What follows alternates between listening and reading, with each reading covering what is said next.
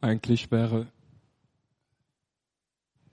wäre meine Predigt jetzt schon fertig, nach dem, was Danilo gesagt hat. Ich habe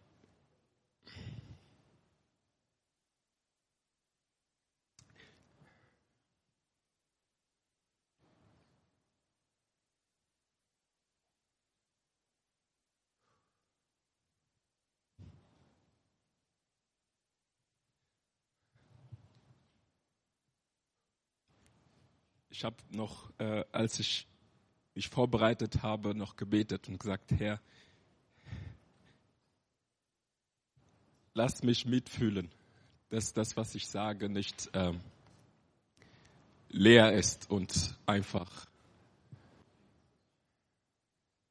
einfach nicht ankommt.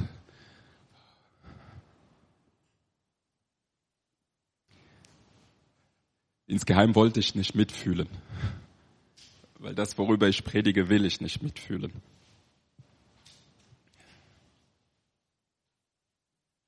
Aber Gott hat mich was anderes mitfühlen lassen. Das, was eigentlich das Ziel ist, worüber ich predige. Denn seine Liebe ist so weit und tief. Ewig umströmt sie mich.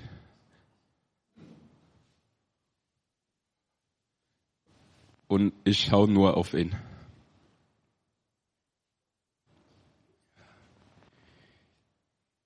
Wenn ihr euch was merken wollt für heute, dann merkt ihr euch das. Alles andere, was ich sagen kann, könnt ihr vergessen.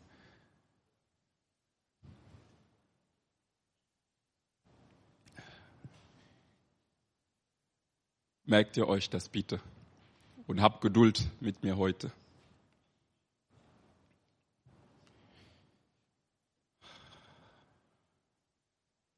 Vater, ich danke dir, dass du mitten unter uns bist.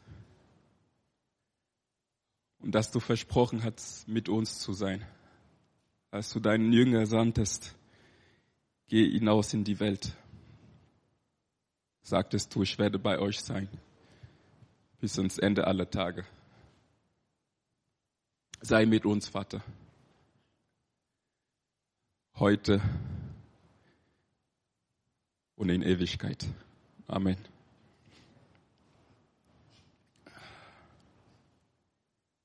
Wir haben letzte Woche das wichtigste Fest im Christentum gefeiert, Ostern.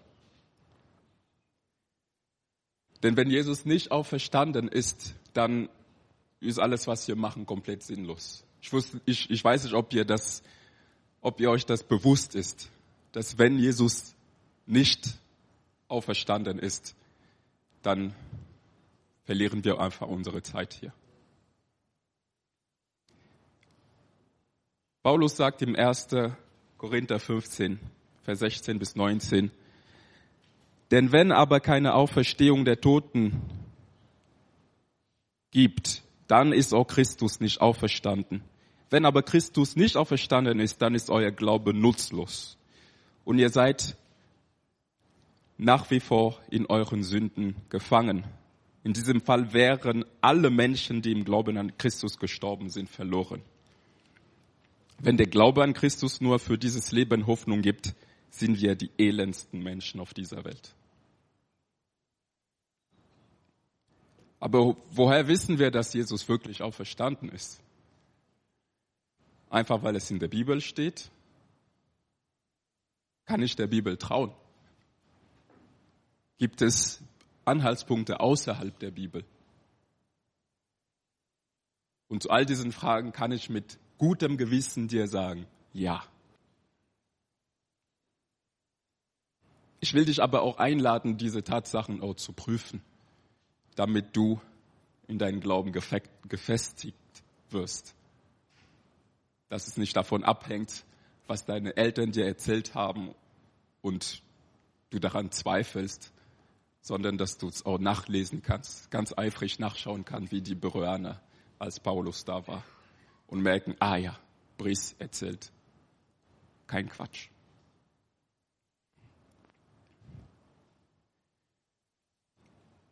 Beim Fußballtraining hatten wir in der Aufwärmübung äh, 4 gegen 1. Ich glaube, es war 4 gegen 2, Einballkontakt. Also man muss den Ball quasi so passen und die zwei in der Mitte müssen versuchen, den Ball zu fangen. Und dann habe ich einen so halbgaren Pass bekommen und der Ball ging vorbei. Und dann hat sich mein Mitspieler aufgeregt, wieso hast du nicht den Ball genommen? Dann habe ich gesagt, ich habe nicht daran geglaubt. Und er ist aus allen Wolken gefallen. Hast du gesagt, Priest, du nicht glauben? Die wissen immer, ah, Briss geht nicht zum 11 Uhr Spiel, weil er im Gottesdienst ist. Sagt, Briest, du nicht glauben? Dann habe ich gesagt, ja, die Tatsachen haben für sich gesprochen, dass es keinen Sinn macht, auf den Ball hinzugehen. Also ich glaube nicht einfach so, ich glaube, weil es hier Tatsachen sind. Es war ein falscher, schlechter Pass. Der Glaube ohne Verstand ist keinesfalls das, was die Bibel von, die Bibel von uns fordert. Stichwort blinder Glaube. Der christliche Glaube das ist für mich auch der größte, größte Beweis. Er ist dort entstanden, wo Jesus gekreuzigt wurde und auferstanden ist. Also wenn jemand gelogen hätte, dann wäre es nicht die Leute, die da waren, als er tot war und die ihn gesehen haben. Es ist nicht so, dass Jesus in Jerusalem gestorben ist und in Indien aufgewacht ist. Er ist genau dort aufgestanden, wo die Leute das wussten, dass er tot ist. Es gibt keine Möglichkeit, da auch Lügen zu verbreiten, weil es genug Zeugen gab.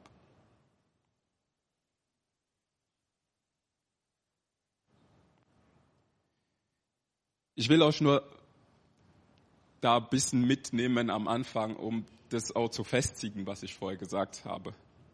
Ihr könnt euch die Predigt von Karfreitag nochmal anhören. Das ist wunderbar zu dem Thema. Hebräer 11, Vers 1. Der Glaube ist eine feste Zuversicht dessen, was man hofft und ein Nichtzweifel an dem, was man nicht sieht. Der Glaube ist eine feste Zuversicht auf das, was man hofft und ein Nichtzweifel an dem, was man nicht sieht. Weil der Gott der Bibel wahrhaftig auferstanden ist, hat er bewiesen, dass das, was er sagt, auch wahr ist. Deswegen können wir ihm vertrauen. Das ist das, was die feste Zuversicht ist in unserem Glaube. Weil wir wissen, wir bauen nicht auf einen wackeligen Untergrund, wir bauen auf Sachen, die wir gesehen haben. Der auferstandene Jesus. Deswegen ist eine feste Zuversicht. Aus dem Grund zweifeln wir nicht das an, was wir nicht sehen. Das ist nicht, weil wir blind glauben, sondern weil wir wissen, unser Vertrauen nicht an, in den Sachen liegt, die noch kommen, sondern in Gott, der diese Sachen gibt. Wir sehen die nicht, aber wir wissen, es kommt. Es ist wie ein Kind, was weiß, oh, an meinem Geburtstag kommt ein Geschenk.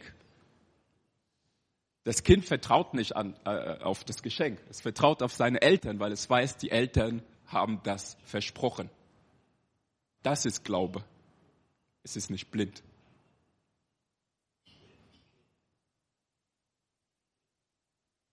Wenn wir in unserem Glauben gegründet sind, werden wir auch Anfechtungen und Leid in unserem Leben zuversichtlich begegnen können.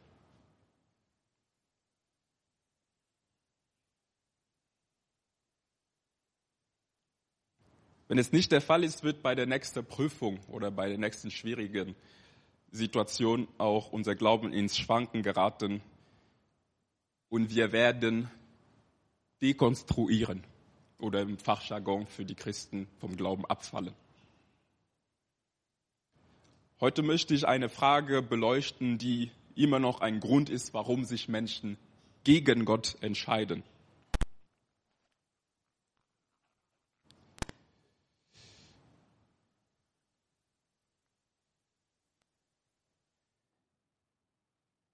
Warum geht es mir nicht gut, obwohl ich Gott liebe?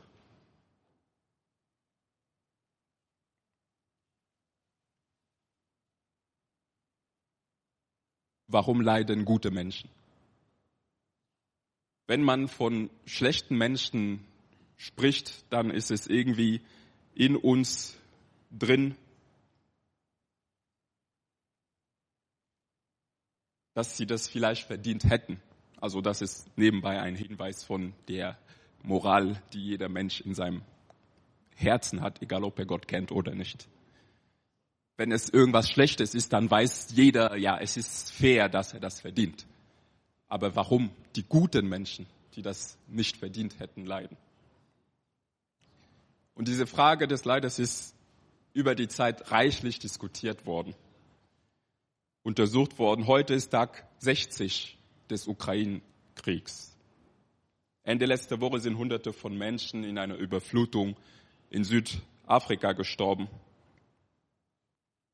Und nach wie vor gibt es Entführung und Ermordung von Christen in Nigeria. Vor zwei Monaten ist ein Pastor in Pakistan in seiner Kirche umgekommen wegen einem islamischen Attentat, islamistischen. Wir sind umgeben von Leid. Wir werden heute ein wenig das Problem von Leid beleuchten, aber das ist sehr facettenreich. Deswegen will ich das vorher kurz einordnen. Dr. Craig hat das sehr gut ähm, ja, strukturiert. Das Problem des Leid kann man in zwei großen Punkten teilen. Das erste ist das intellektuelle Problem. Ist es plausibel, dass ein Gott und Leid in der Welt nebeneinander existieren können? Wie lässt es sich zusammen vereinbaren? Geht das überhaupt? Das ist, das ist die intellektuelle Frage. Und die emotionale Frage ist,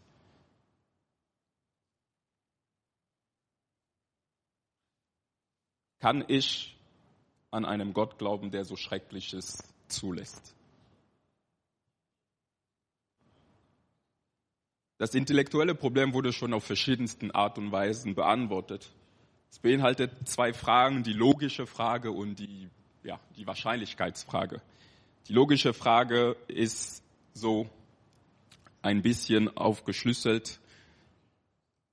Ein allmächtiger und allliebender Gott existiert. Wenn Gott allmächtig ist, dann kann er jede Welt erschaffen, die er will. Wenn Gott allliebend ist, bevorzugt er aber eine Welt ohne jegliches Leid. Leid existiert, deswegen kann Gott nicht existieren. Und die Wahrscheinlichkeitsfrage, wir sehen aus Erfahrung jeden Tag Leid. Deswegen ist es eher unwahrscheinlich, dass es Gott gibt, weil es unsere tägliche Erfahrung ist. Aber sowohl atheistischen, nichtgläubigen als auch gläubigen Philosophen haben schon mit der intellektuellen Frage abgeschlossen, weil daran scheitert nicht Gott. Die ist quasi beantwortet. Denn zu der Wahrscheinlichkeitsfrage nur so als äh, Hinweis. Heute gibt es noch genug Beweise für jeden Menschen, dass es Gott gibt. Und deswegen ist es nicht unwahrscheinlich, dass es Gott gibt, trotz Leid.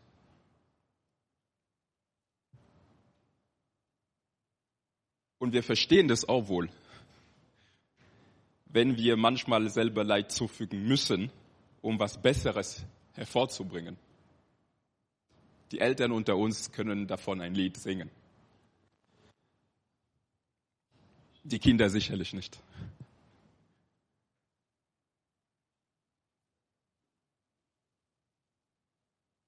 Als Elternteil weiß ich, was Meningitis anrichten kann. Deswegen habe ich meinen Sohn geimpft, als wir, bevor wir nach Kamerun gegangen sind. Meine Cousine ist daran gestorben, weil sie an dem Tag, wo wir alle unsere Auffrischimpfung hatten, hat sie gesagt, sie hatte keine Lust. Und wir haben das einfach vergessen, dass sie nicht dabei war. Und als die Welle kam, wurde sie mitgenommen. Das Tragischste. Wir hätten was tun können. Deswegen weiß ich, ach, mein Sohn würde schreien bei den Peaks, aber es bewahrt ihn von viel, viel, viel mehr.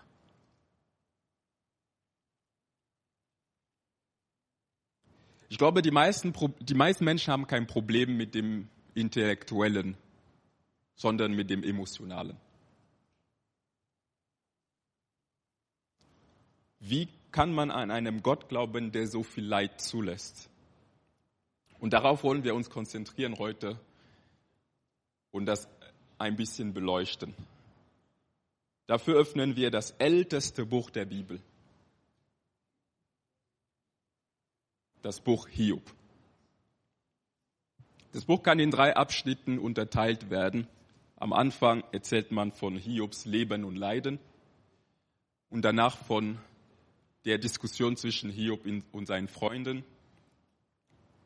Eliphas, Bildad, Zophar ja, man kann auch Eliu dazu tun und am Ende redet dann Gott und man sieht die Wiederherstellung von Hiob. In Hiob 1.1 lesen wir, im Land Uz lebte ein Mann namens Hiob.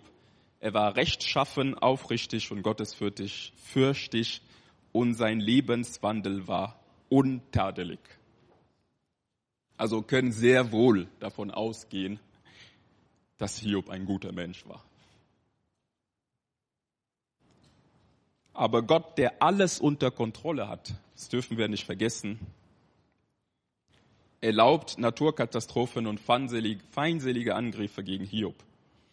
Da lesen wir, das ist ein bisschen viel auf der Folie, aber ich lese es vor, in Vers 13 bis 19. Eines Tages, als Hiob Söhne und Töchter im Haus ihres ältesten Bruder miteinander aßen und Wein tranken, traf ein Bote bei Hiob ein und überbrachte ihm folgende Nachricht. Deine Ochsen waren beim Pflücken und die Esel weideten daneben, als die Sabäer uns plötzlich überfielen. Sie raubten uns die Tiere und töteten die Knechte. Ich bin als einziger entkommen, um dir zu sagen. Während der Mann noch sprach, kam ein anderer Bote und sagte, ein Blitz hat eingeschlagen und hat deine Schafe und Hirten vernichtet. Ich bin als einziger entkommen, um es dir zu sagen. Der Mann hatte noch nicht ausgeredet, als ein dritter Bote eintraf und berichtete, drei Räuberbanden von den Chaldäern haben deine Kamele gestohlen und deine Knechte umgebracht. Ich bin als einziger entkommen, um es dir zu sagen. Während der Mann noch redete, folgte ein weiterer Bote mit der Nachricht, deine Söhne und Töchter haben im Haus ihres älteren Bruders ein Fest gefeiert. Plötzlich kam ein heftiger Wüstensturm und traf das Gebäude mit voller Wucht. Es stürzte ein und hat all deine Kinder unter sich begraben. Ich bin als einziger entkommen, um es dir zu sagen. Und weil es nicht genug war, wurde er noch von Kopf bis Fuß mit Geschwüren heimgesucht, setzte sich in der Asche und kratzte sich mit einer Scherbe. von ich habe alles zu, ich habe nichts. Nicht mal mehr das, was er an materiellen Gütern hatte, auch alle seine Kinder sind umgekommen. Und nun die berechtigste, ja, die logische Frage, warum?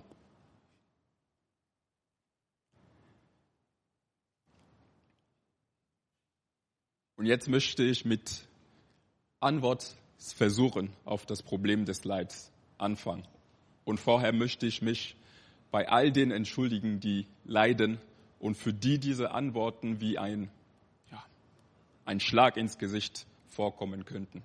Das ist keinesfalls meine Absicht, deswegen bitte bleibt mit mir noch bis zum Ende. Versuch eins Du ernstest, was du sähst.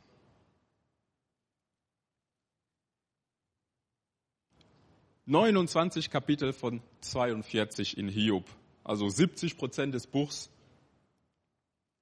sehen wir die tiefe Verzweiflung von Hiobs, von Hiob und die erfolglosen Versuche seiner drei Freunde Eliphas, Bildad und Zophar, ihm eine Erklärung für sein Leid zu geben. Die streiten sich hin und her, der eine redet, der andere antwortet. Und warum erfolglos? Weil die Schlussfolgerung, die sie hatten, war, Hiob muss gesündigt haben. Er muss das ernten, was er gesät hat. In Kapitel 4, Vers 7 bis 11 steht, Denk einmal darüber nach, kann denn der Schuldlose zugrunde gehen? Wann wurde der Aufrichtige je vernichtet? Aus Erfahrung weiß ich, wer Unheil plant und Böses sät, der wird auch Unheil und Böses ernten. Gott vernichte solche Menschen mit einem Hauch aus seinem Mund. Sie verschwinden im Auflodern seines Zorns. Wenn sie auch wie die Löwen brüllen und wie die Junglöwen knurren, müssen sie doch verstummen und können nichts mehr ausrichten. Sie gehen zugrunde wie ein Löwe ohne Beute und ihre Kinder werden zerstreut wie die Jungen der Löwin. Und das wiederholte sich so auf unterschiedlichste Arten. Es wurde immer mehr schlimmer, 29 Kapitel lang im Dialog. Und der Hiob musste sich immer solche Anschuldigungen anhören. Ich frage mich selber, wo ich sowas mir angemaßt habe. Jemand, der gesündigt hat, äh, der ge gelitten hat, zu sagen, das ist wegen seiner Schuld. Ohne, ihn, ohne überhaupt zu wissen. Nichtsdestotrotz ist es eine biblische Wahrheit. Das finden wir auch im Lukas 13. Aber das ist auf gar keinen Fall eine gute Antwort, warum gute Menschen leiden. Hiob war untadelig. Seine Freunde haben ihn eher gequält als geholfen mit dieser Antwort. Versuch 2. Damit die Kraft Gottes sichtbar in deinem Leben wird. In Johannes 11 lesen wir die Geschichte von Lazarus. Ich mache eine kurze Zusammenfassung. Ein Mann namens Lazarus war krank. Er wohnte mit seinen Schwestern Maria und Martha in Bethanien. Weil ihr Bruder Lazarus krank geworden war, schickten die beiden Schwestern Jesus eine Nachricht und ließen ihm ausrichten, Herr, der, den du liebst, ist sehr krank. Als Jesus jedoch davon hörte, sagte er, Lazarus Krankheit wird nicht zum Tode führen, sie dient vielmehr der Verherrlichung Gottes. Der Sohn Gottes wird durch sie verherrlicht werden. Als Maria an der Stelle kam, wo Jesus war und ihn sah, warf sie sich zu Füßen und sagte, Herr, wärst du hier gewesen, wäre mein Bruder nicht gestorben. Als Jesus die weinende Maria und die Leute sah, die ihm trauerten, erfüllten ihn Zorn und Schmerz. Wo habt ihr ihn hingelegt? Roll den Stein fort, befahl Jesus. Doch Martha, die Schwester des Verstorbenen, wandte ein, Herr, inzwischen wird der Gestank schrecklich sein, denn er ist schon seit vier Tagen tot. Jesus erwiderte, hab ich dir nicht gesagt, dass du die Herrlichkeit Gottes sehen wirst, wenn du glaubst? Dann rollten sie den Stein beiseite Jesus blickte zum Himmel und sagte, Vater, ich danke dir, dass du mich erhöht hast. Ich weiß, dass du mich immer erhöhst, doch ich sage es wegen der vielen Menschen, die hier stehen, damit sie glauben können, dass du mich gesandt hast. Dann rief er mit lauter Stimme, Lazarus, komm raus. Er kam raus, in Grabtücher gewickelt. Und Jesus sagte, löse die Binden und lass ihn gehen. Also es ist möglich, dass wenn wir inmitten des Leides stecken, es noch eine positive Wendung gibt und wir das vielleicht zu unseren Lebzeiten noch erfahren. Das ist wie, ein bisschen wie bei einer Geburt, die gut verläuft. Es ist schmerzhaft, aber man freut sich am Ende über das gesunde Kind. Aber setzt voraus, dass man das Ende kennt um das zu sagen. so dass man weiß, dass es am Ende gut wird.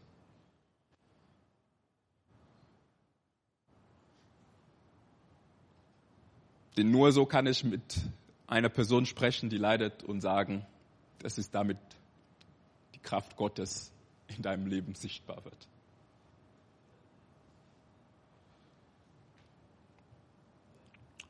Versuch drei, um uns mehr wie Christus zu machen.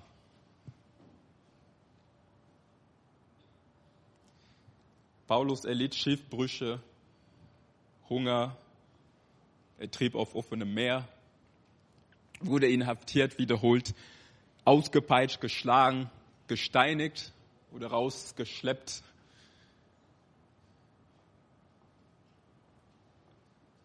Schrieb in 2. Korinther 4, es ist wahr, weil wir Jesus dienen, leben wir in ständiger Todesgefahr, damit sein Leben auch an unserem sterblichen Körper sichtbar wird. So leben wir im Angesicht des Todes, und das hat euch das Leben gebracht. Deshalb geben wir nie auf. Unser Körper mag sterben, doch unser Geist wird jeden Tag erneuert.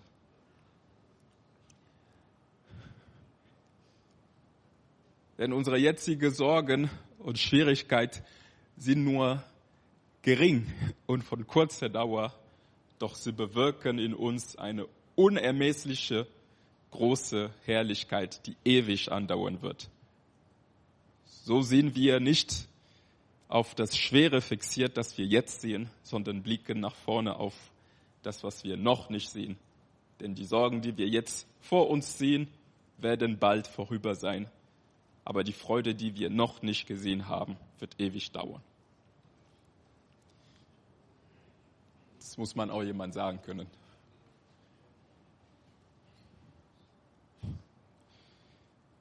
Oder Versuch 4. Es ist alles eine Prüfung.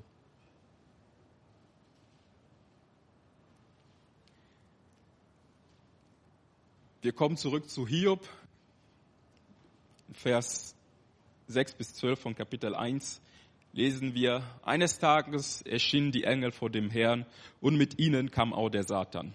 Woher kommst du? fragte der Herr den Satan. Der Satan antwortet, Herr, ich bin auf der ganzen Welt umhergezogen da fragte der Herr der Satan, hast du mein Knecht Hiob gesehen? Er ist der beste Mensch auf der gesamten Welt. Er ist rechtschaffen, aufrichtig, gottesfürchtig und verabscheut das Böse. Der Satan antwortete dem Herrn, ja, Hiob ist ein gottesfürchtiger Mann, aber er hat auch allen Grund dafür. Du hast ihm seine Familie und seinen Besitz stets vor Unglück bewahrt. Du lässt ihm alles gelingen, was er unternimmt und sein Reichtum wächst immer weiter. Aber wende dich nun einmal gegen ihn und nimm ihm alles weg, was er besitzt. Dann wird er sich auf jeden Fall von dir lossagen. Gut, sagt der Herr zu Satan. Gut.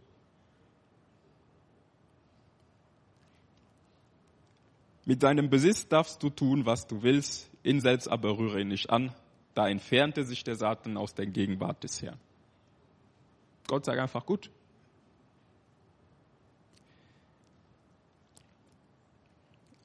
Aus dieser Unterhaltung wissen wir, die die lesen, was der Grund war für das Leid von Hiob. Aber Hiob wusste das nicht. Seine Freunde wussten das auch nicht. Aber was war die Reaktion von Hiob? Da stand Hiob auf, nachdem die Menschen kamen und sagten, alles ist äh, verbrannt, Kinder gestorben. Stand Hiob auf und zerriss seine Kleider, er schor seinen Kopf, warf sich vor Gott zu Boden und sagte, nackt bin ich aus dem Leib meiner Mutter gekommen und nackt werde ich sein, wenn ich sterbe. Der Herr hat mir alles gegeben und er hat mir wieder alles genommen. Gelobt sei der Name des Herrn. Trotz allem, was geschehen war, versündigte Hiob sich nicht gegen Gott und sagte nichts Ungehöriges. Und weil es nicht genug war, Kapitel 2, Gleiche Unterhaltung. Eines Tages die Engel, erschien die Engel äh, äh, erneut vor dem Herrn und auch der Satan war wieder dabei, wie auch immer er dahin gekommen ist. Woher kommst du? Aha, fragte der Herr den Satan. Der Satan antwortete dem Herrn, ich bin auf der ganzen Erde umhergezogen. Es ist nicht die Wiederholung von vorhin, aber genauso lief die Unterhaltung. Da fragte der Herr den Satan, hast du meinen Knecht Hiob gesehen? Er ist der beste Mensch auf der Erde. Er ist rechtschaffen, aufrichtig, gottesfürchtig und verabscheut das Böse. Er hält an seinem Glauben fest, obwohl du mich überredet hast, ihn ohne Grund Leid zuzufügen. Das ist das, was Gott sagt. Der Satan antwortete dem Herrn, bisher ist er auch noch mit heiler Haut davon gekommen. Wenn er damit sein Leben retten kann, gibt ein Mensch alles her, was er besitzt. Doch nimm ihn seine Gesundheit und er wird sich bestimmt von dir lossagen. Gut, sagt der Herr. Mach mit ihm, was du willst, nur das Leben darfst du ihn nicht nehmen.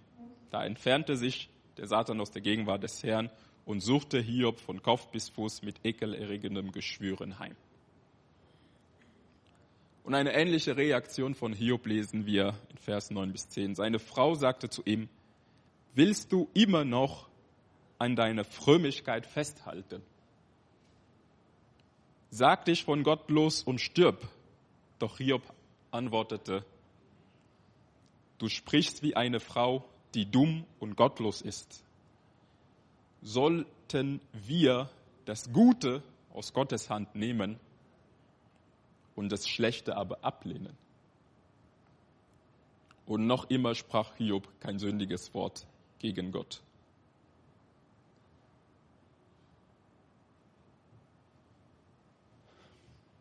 Wenn die Geschichte hier zu Ende gewesen wäre, hätten wir bestimmt gesagt, ah, tragisch.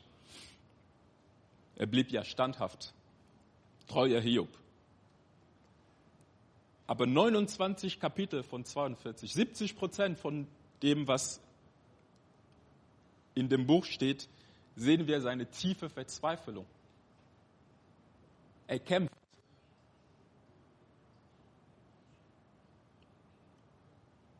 Seine drei Freunde Eliphas, Bildad und Zophar versuchen mit allen möglichen erdenklichen Argumentationen ihn zu sagen, du hast gesündigt, deswegen leidest du. Und das ist erfolglos, weil der Hiob weiß es. Ich habe nichts getan. Dennoch geht es mir nicht gut. Weil weder Hiob noch seine Freunde wussten von der Unterhaltung zwischen Gott und Satan.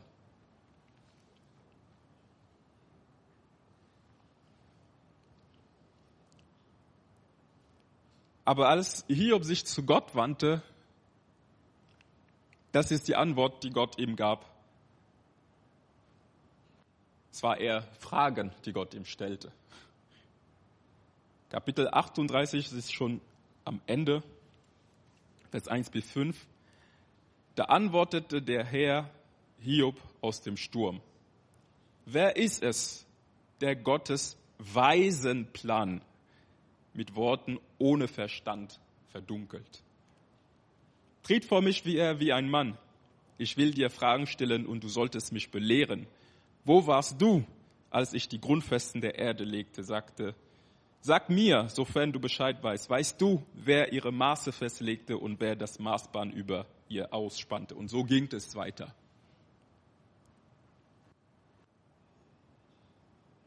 Also Gott selbst gab Hiob keinen Grund für sein Leid.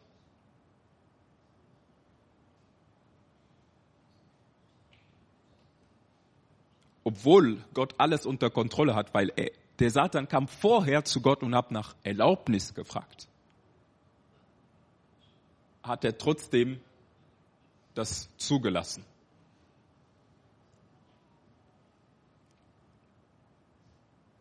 Wir als Leser wissen, was der Grund ist.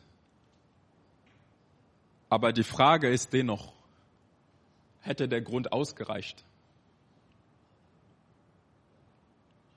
Weil ich habe mir die Frage selber gestellt, als ich das noch gelesen habe. Hätte wenn ich wüsste, was ist der Grund, hätte es für mich ausgereicht. Meine nächste Frage wäre gewesen, warum trotzdem ich?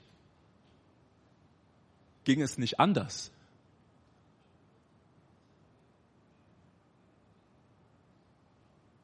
Also für mich wäre dieser Grund ein bisschen schwach gewesen. Ich wollte nur testen, ob du wirklich, ja gut.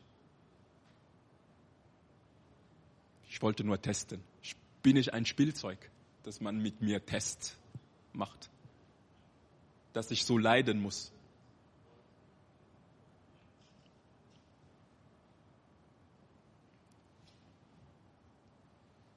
Deswegen habe ich vorhin gesagt, Antwort Versuche.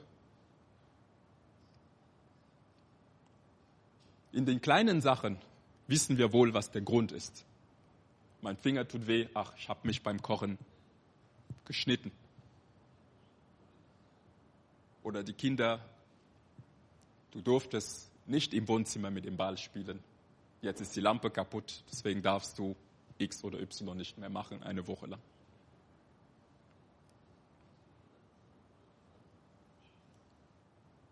Aber wenn wir das ganze Leid auf der Welt oder selber von etwas Unverständlichem getroffen werden, ich habe hab alles richtig gemacht, ich war immer im Gottesdienst, ich bin krank, aber ich bin nicht geheilt worden. Ich habe immer meinen Zehnten gegeben, aber es geht mir immer noch richtig schlecht. Was dann?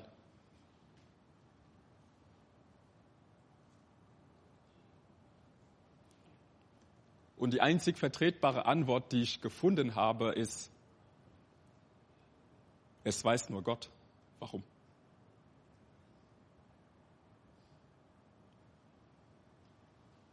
Es mag keine befriedigende Antwort sein, weil wenn jemand mir sagt, es weiß nur Gott, dann würde ich sagen, ja gut, das macht mein Leid nicht weniger.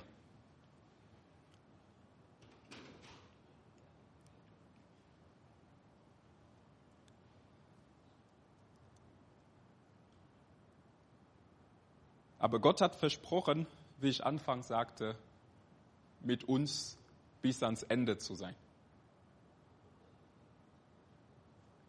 Und das ist, das ist, was die Freunde von Hiob als erstes gemacht haben. Das ist das Beste, was man machen kann in so einer Situation. In Hiob 2, Vers 11 bis 13 lesen wir, Hiob hatte drei Freunde, Eliphas, Bildad und Zophar. Als sie erfuhren, welches Unglück über ihn hereingebrochen war, beschlossen sie gemeinsam, ihn zu besuchen. Sie brachen aus ihren Heimatorten auf, um Hiob ihre Einteilnahme, Einteilnahme zu zeigen und ihn zu trösten. Doch als sie Hiob von weitem sah und ihn nicht wieder erkannten, brachen sie in Tränen aus. Laut klagend zerrissen sie ihre Kleider und warfen sich Staub über den Kopf. Dann saßen sie sieben Tage und Nächte lang bei Hiob auf dem Boden. Keiner sagte ein Wort zu ihm, denn sie sahen, dass sein Leid zu groß war für Worte.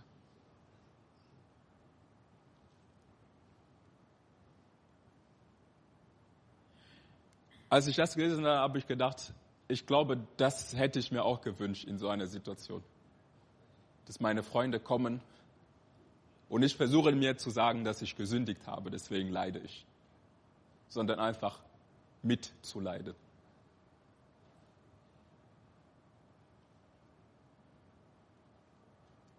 Dennoch könnte manche sagen, ja, es reicht mir nicht zu wissen, dass Gott das weiß oder dass meine Freunde noch bei mir sind. Das ist verständlich, wenn man leidet.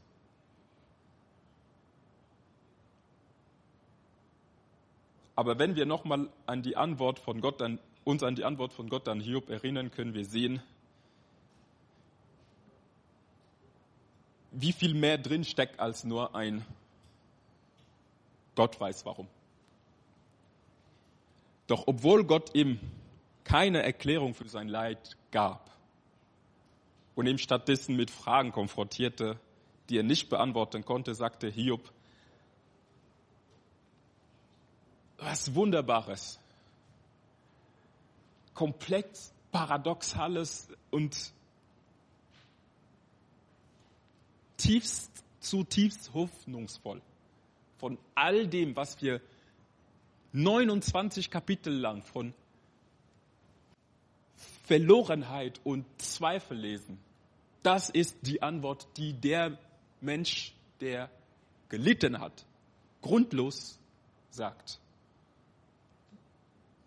Kapitel 42.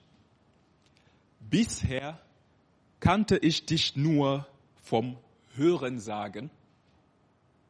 Jetzt habe ich dich mit eigenem Auge gesehen. Darum widerrufe ich alles, was ich gesagt habe und bereue es sogar in Staub und Asche. Wie kann der, der alles verloren hat, alles verloren hat und von seinen engsten Freunden noch gequält und drangsaliert worden ist, dass er auf jeden Fall was Falsches gemacht hat. Sowas dann sagen und sagen, dass alles, wodurch er gegangen ist, das, was er gesagt hat, auch wenn er nichts gegen Gott gesagt hat, bereut er trotzdem.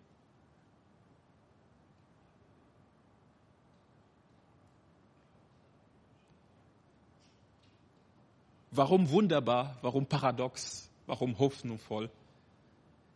Weil damit gibt Hiob uns die Antwort auf das Leiden. Gott zu kennen, die einzige Quelle der unendlichen Güte und Liebe zu kennen, ist das höchste Gut des Menschen. Das ist das Ziel und gleichzeitig auch der Sinn des Lebens. Und deshalb ist es mit dem ganzen Leid auf der ganzen Welt nicht vergleichbar. Aus der Tatsache, dass ein Mensch dieses höchste Gut besitzt, die Kenntnis von Gott, egal wie schrecklich Leid ist, wird er immer noch einen Grund finden, um zu sagen, Gott ist gut zu mir. Deswegen konnte Paulus in Römer 8, Vers 28 sagen, wir wissen aber, dass denen, die Gott lieben, alle Dinge zum Besten dienen, denen die nach seinem Ratschluss berufen sind. Weil sie Gott kennen, weil sie Gott lieben, können die sowas sagen. Wenn man weiß, wo Paulus war, als er das schrieb, wird man auch sagen, das macht keinen Sinn. Wenn man liest, wo Hiob durchgegangen ist, wo er vorher war, zu sagen, ich bereue, was ich gesagt habe, weil ich dich gesehen habe mit meinem Auge. Übersetzt, ich kenne jetzt Gott.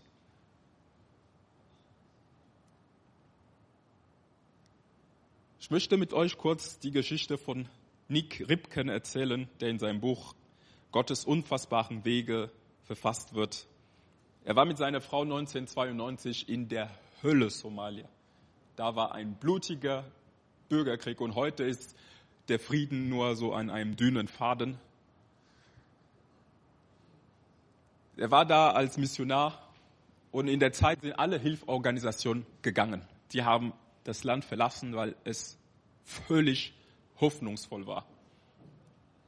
Er ging in mit seiner Frau und sein zweiter Sohn starb Ostersonntag an einem Atemnot und nach vielen Jahren Dienst und Tod von dem Sohn gingen die zurück, ohne irgendwas, ohne das Gefühl zu haben, irgendwas bewirkt zu haben.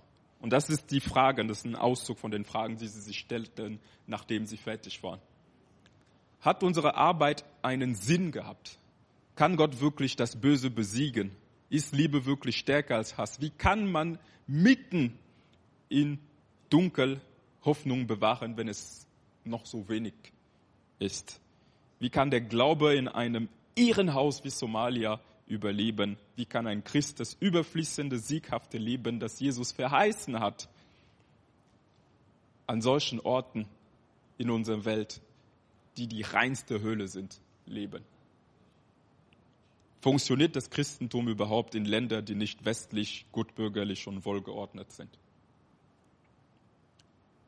So kommen sie auf die Idee, dort zu gehen, wo Christen verfolgt sind, um zu wissen, wie schaffen die das?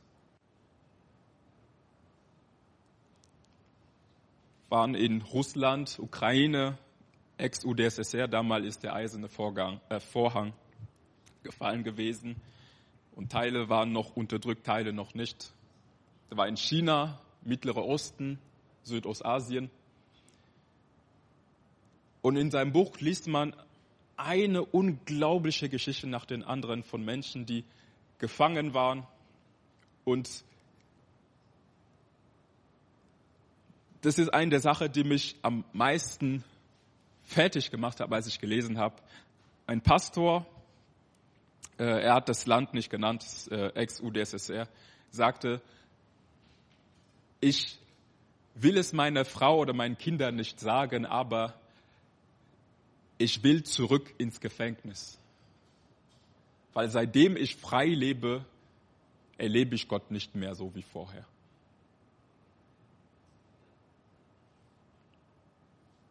Das ist nur ein von den vielen unglaublichen Geschichten. Und am Ende von dem Buch, nachdem er sie alle besucht hat und da Ausschnitte veröffentlicht hat, steht Folgendes. Als die Ribkens Somalia verließen, waren sie entmutigt und besiegt. Als Tim in Nairobi starb, packten, packten wir unsere Sachen und gingen wie geprügelte Hunde in die USA zurück, mit nichts als ein paar Koffer und einer gewaltigen Hypothek seelischer Wunden und Fragen an Gott, die Bilanz von eineinhalb Jahrzehnten des Einsatzes in Übersee. Heute, 15 Jahre danach, glaube ich, wenn Ruth und ich einfach in Kentucky geblieben wären, hätten wir vielleicht auch Heilung und neue Hoffnung gefunden, aber vermutlich eine kleinere Hoffnung und eine oberflächliche Heilung. Doch es kam anders. Die Menschen, die wir auf unserer langen Pilgerreise unter den verfolgten Christen trafen, zeigten uns nicht nur ganz neu und vertieft, was wir nach Gottes Willen tun sollen, sondern auch, wer wir sein wollen. Was sie uns vorgelebt und erzählt haben, hat nicht nur unsere Hoffnung erneuert und unseren Wunden geheilt, es hat uns in einen neuen Blick für die Welt und für die Berufung gegeben, unseren Glauben wiederbelebt, unser Leben für immer verändert. Durch die Berichte der leidenden Christen haben sie Gott mit eigenen Augen gesehen. Deswegen wird diese Frage, warum leiden gute Menschen, noch etliche Jahre dazu führen, dass Menschen, die Gott nicht kennen oder nicht gut kennen, Unverständnis haben und sich vielleicht von ihm losbinden. Nur er hat die Antwort, weil wir bei ihm nur wahre Trost finden können. Und ich sage es nicht einfach blind. Es beruht auf Tatsachen. Jesus ist auch verstanden. Wer von den vielen Menschen auf dieser Welt könnte sagen, der hat unschuldig gelitten wie Hiob? Wenn nicht, dann Jesus. Greg Kuckel sagte das sehr gut. Der christliche Glaube sagt uns, dass Gott kein ferner Schöpfer ist, sondern ein liebender himmlischer Vater, der unser Leiden teilt und uns mit uns gelitten hat. Am Kreuz ertrug Jesus ein Leiden, das alles, das, das das gesamte Verständnis der Menschheit zusammen nicht verstehen kann. Er trug die Strafe für die Sünde der ganzen Welt, obwohl er unschuldig war, nahm er freiwillig diese Last auf ihn. Die Todesstrafe für die Sünde anderer, das, was wir verdient hätten. Und warum? Weil er uns liebt.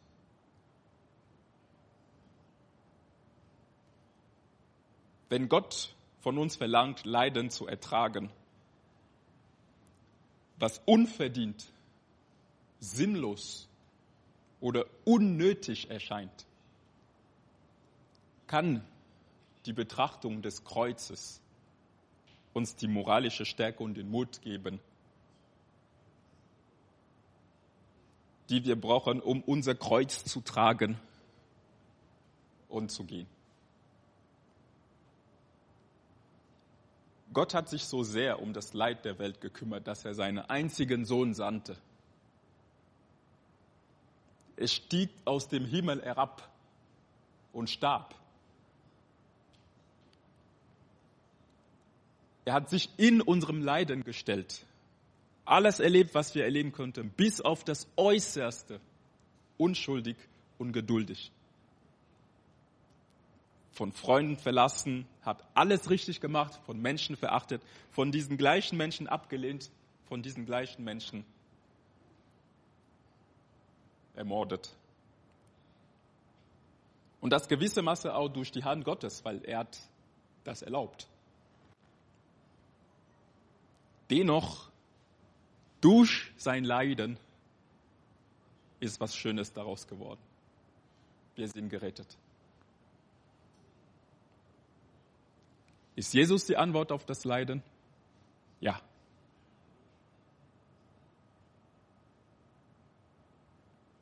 Deshalb ist er abgestiegen vom Himmel runter auf unsere Erde, in unserem Leid, wurde Mensch wie du und ich. Er hat das ganze Leiden der Welt getragen, damit wir nicht mehr leiden. In Offenbarung 21, Vers 3 bis 5 steht, ich hörte eine laute Stimme vom Thron herrufen, siehe, die Wohnung Gottes ist nun bei den Menschen. Er wird bei ihnen wohnen und sie werden sein Volk sein und Gott selbst wird bei ihnen sein. Er wird alle Tränen abwischen. Es wird keinen Tod, keine Trauer, kein Weinen, kein Schmerz mehr geben. Denn die erste Welt mit ihrem ganzen Unheil wird für immer vergehen, ist für immer vergangen. Und der, der auf dem Thron saß, sagte, ja, ich mache alles neu. Und dann sagte er zu mir, schreibe es auf, denn was ich dir sage, ist zuverlässig und wahr.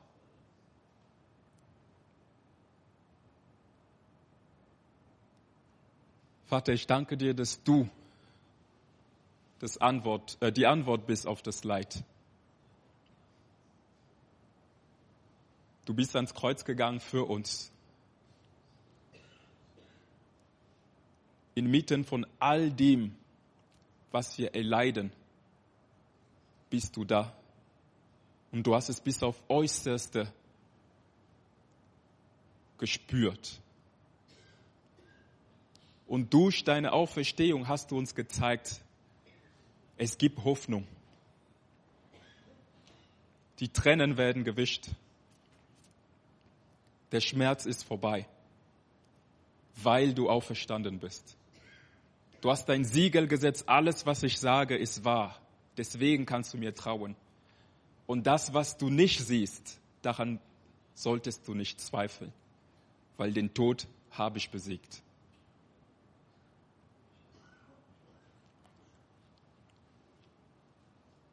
Deine Liebe hast du vergossen für uns, damit wir in der Ewigkeit mit dir leben. Und ich danke dir, Vater, dass du die Wunden heilst, dass du die Menschen tröstest, dass du die Hoffnung gibst, so dass wir wie ein Hiob sagen können, ich habe nur von dir gehört aber jetzt habe ich dich gesehen. Jetzt kann ich wieder Mut schöpfen, jetzt kann ich wieder Hoffnung schöpfen, jetzt kann ich wieder sagen, Gott, du bist gut zu mir.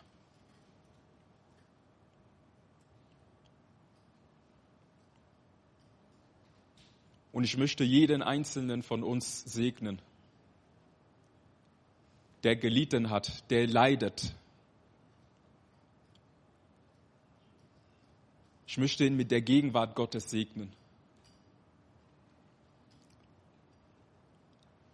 Dass er weiß, jetzt kann er Gott sehen mit eigenen Augen und sich an diesem, an dieser Quelle der unendlichen Liebe satt trinken und sich umhüllt fühlen, getröstet und geheilt.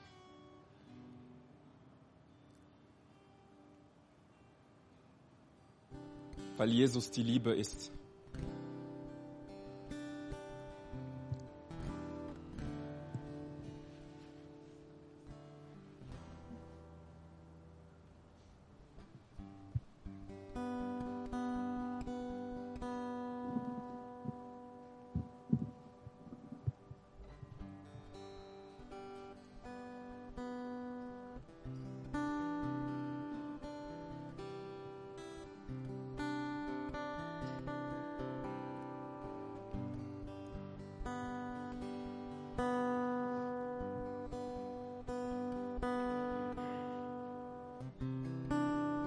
Ich sage das nicht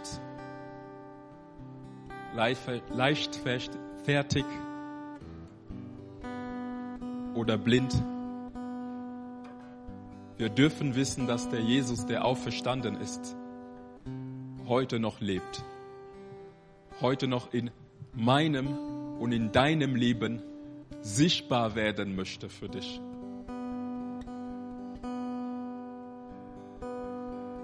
Wenn du das noch nie erlebt hast, öffne dein Herz heute. Lass das Wirken des Kreuzes in deinem Leben real werden, in deinem Leiden real werden, in deinem Zweifel real werden.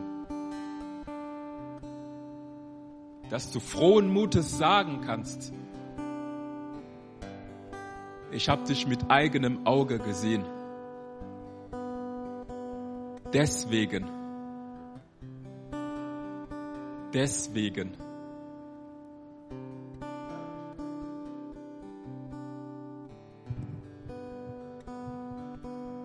deswegen bleibe ich bei dir.